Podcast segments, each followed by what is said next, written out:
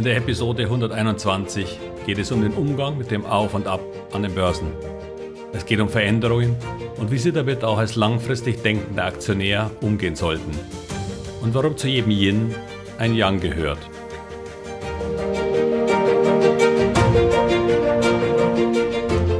Herzlich willkommen, moin und Servus beim Podcast Aktien verstehen und erfolgreich nutzen.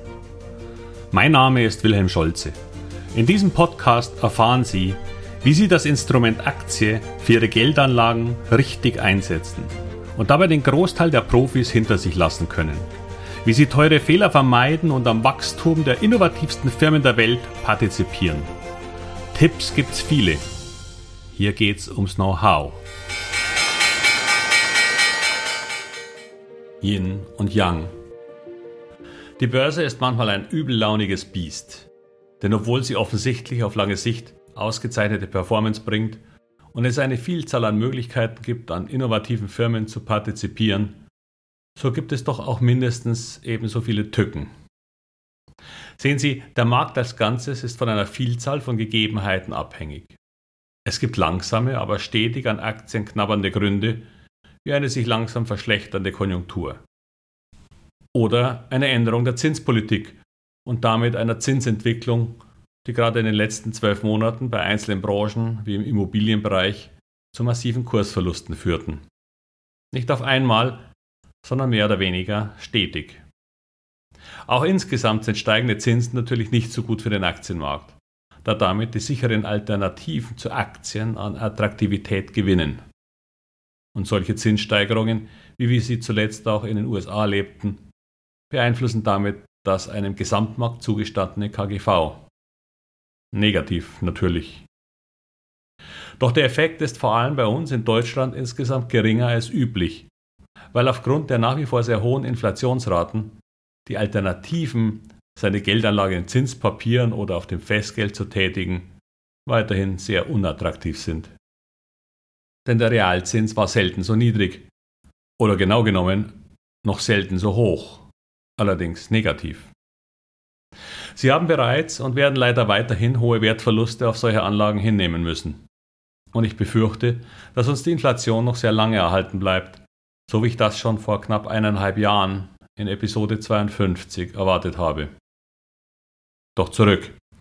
Solche Entwicklungen kann man gedanklich vordenken, so wie ein guter Schachspieler dies bei seinen Zügen tut. Man kann Überlegungen für unterschiedliche Branchen anstellen, Abhängigkeiten checken und Risiken schon dadurch minimieren, dass man manche Branchen gleich ganz meidet. Oder, wenn man schon drin ist, einmal in sich geht und auch mit Verlust verkauft. Übrigens eine Fähigkeit, die vielen Aktienanlegern fehlt, die jedoch essentiell für dauerhaften Erfolg ist. Sie müssen lernen zu erkennen, wann es Zeit wird, sich von einer Aktie zu verabschieden. Auch mit Verlust denn der kann noch viel größer werden, wenn man einfach nur zuschaut und auf Hoffnungen setzt. Hier spreche ich jedoch keinesfalls davon zu verkaufen, nur weil der Markt als Ganzes fällt, sondern es geht um die betreffende Branche oder Aktie. Denn fast immer, wenn es irgendwo Verlierer neuer Situationen gibt, gibt es auch neue Gewinner. Daher überlegen Sie gut und wenn Sie glauben, dass hier weitere Risiken bestehen, dann verkaufen Sie, beziehungsweise switchen Sie in die Gewinner der neuen Situation. Je eher, desto besser. Doch zu diesen im Grunde vorhersehbaren Problemen kommen kurzfristige, die durch unerwartbare Ereignisse ausgelöst werden.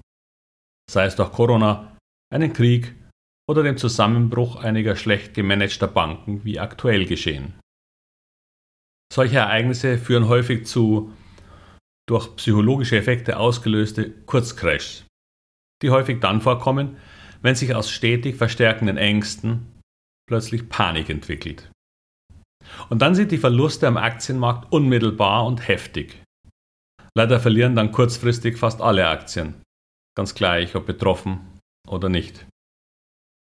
In diesen Situationen gilt es, einen kühlen Kopf zu bewahren und sich wiederum zu überlegen, ob und wie die einzelnen Aktien in Ihrem Depot tatsächlich betroffen sind.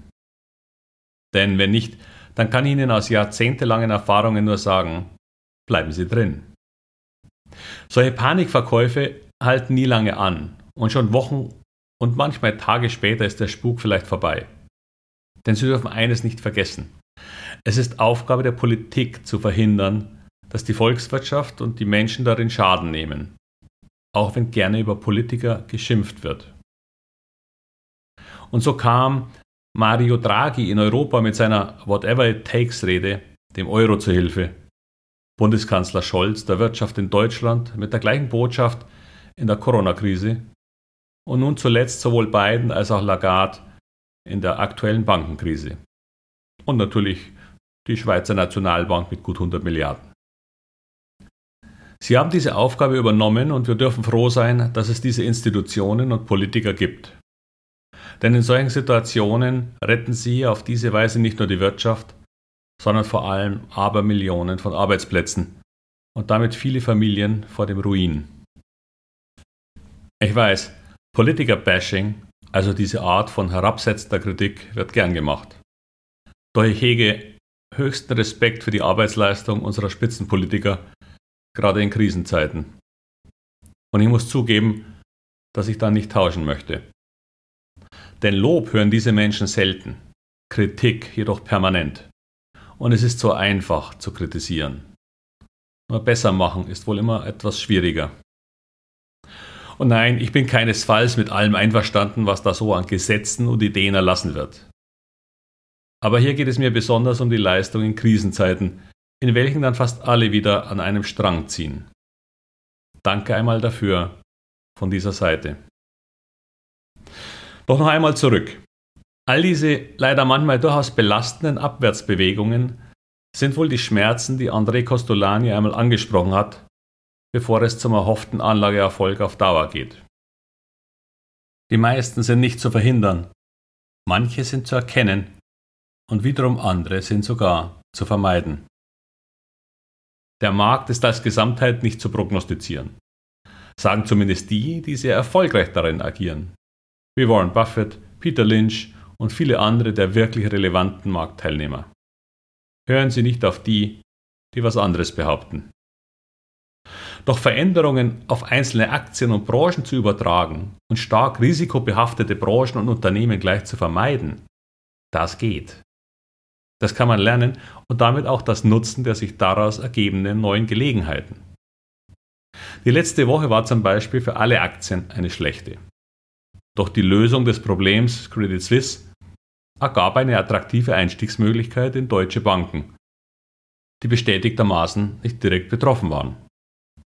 Und das sogar erst, nachdem die Lösung am Wochenende auf dem Tisch lag und die Politiker ihren unbedingten Willen zur Vermeidung eines Übergreifens klar kommuniziert hatten. Krisen sind auch Chancen, sagen die Chinesen. Und sie haben da völlig recht. Denn so wie steigende Preise für Energie für Unternehmen schlecht sind, die davon sehr viel benötigen, so ist derselbe Umstand gut für alle, die davon profitieren und sie herstellen, die Energie. Steigende Logistikkosten waren in den letzten beiden Jahren belastend für viele Unternehmen, die aus China importieren und ein Glücksfall für Hapag-Lloyd und andere Logistikunternehmen. Derartige Kombinationen finden Sie immer wieder. Es ist wie das Yin und Yang der Börse. Und keine dieser Seiten steht hier für das Böse. Denn wenn sich die Gegebenheiten wieder drehen, drehen sich auch die Entwicklungen der betreffenden Branchen. Solche Entwicklungen laufen in Wellen, weshalb das Yin und Yang ja auch als Wellenform innerhalb eines Kreises dargestellt wird. Lernen Sie die auf- und ablaufenden Wellen zu nutzen. Seien Sie im Geiste beweglich und Börse kann ein wunderbares Anlageinstrument sein. Nur bitte verwechseln Sie dies nicht mit Trading, denn es handelt sich um viel längerfristige Bewegungen, von denen ich hier spreche. Sie wissen ja, hier geht es ums Investieren. Die Welt verändert sich stetig und immer wieder werden andere ihrer Aktien betroffen sein oder neue Aktien als Gewinner auftauchen. Bleiben Sie im Fluss, flexibel wie eine Welle und vertrauen Sie auf die Selbstheilungskräfte des Marktes. Ach ja, und wenn Sie die fünfteilige kurze Videoreihe zum Thema Wie erkenne ich schnell die Risiken und Fallstricke einer Aktie noch nicht kennen, dann können Sie diese auf einer Webseite gerne anfordern. Doch damit wie immer alles Gute und viel Erfolg bei all Ihren Investments. Ihr Wilhelm Scholze.